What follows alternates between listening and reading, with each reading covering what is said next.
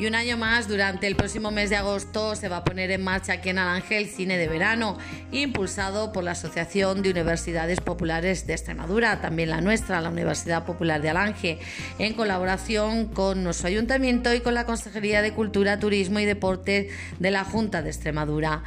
Cine de verano al aire libre que vais a poder disfrutar a partir de las 10 de la noche en la terraza de verano del Centro Cultural de Alange. Las proyecciones que vais a poder ver y disfrutar son las siguientes. El día 7 de agosto El Rey León, 14 de agosto Abominable, 21 de agosto Las aventuras del Doctor Dolit, 28 de agosto Padre, no hay más que uno dos, La llegada de la suegra.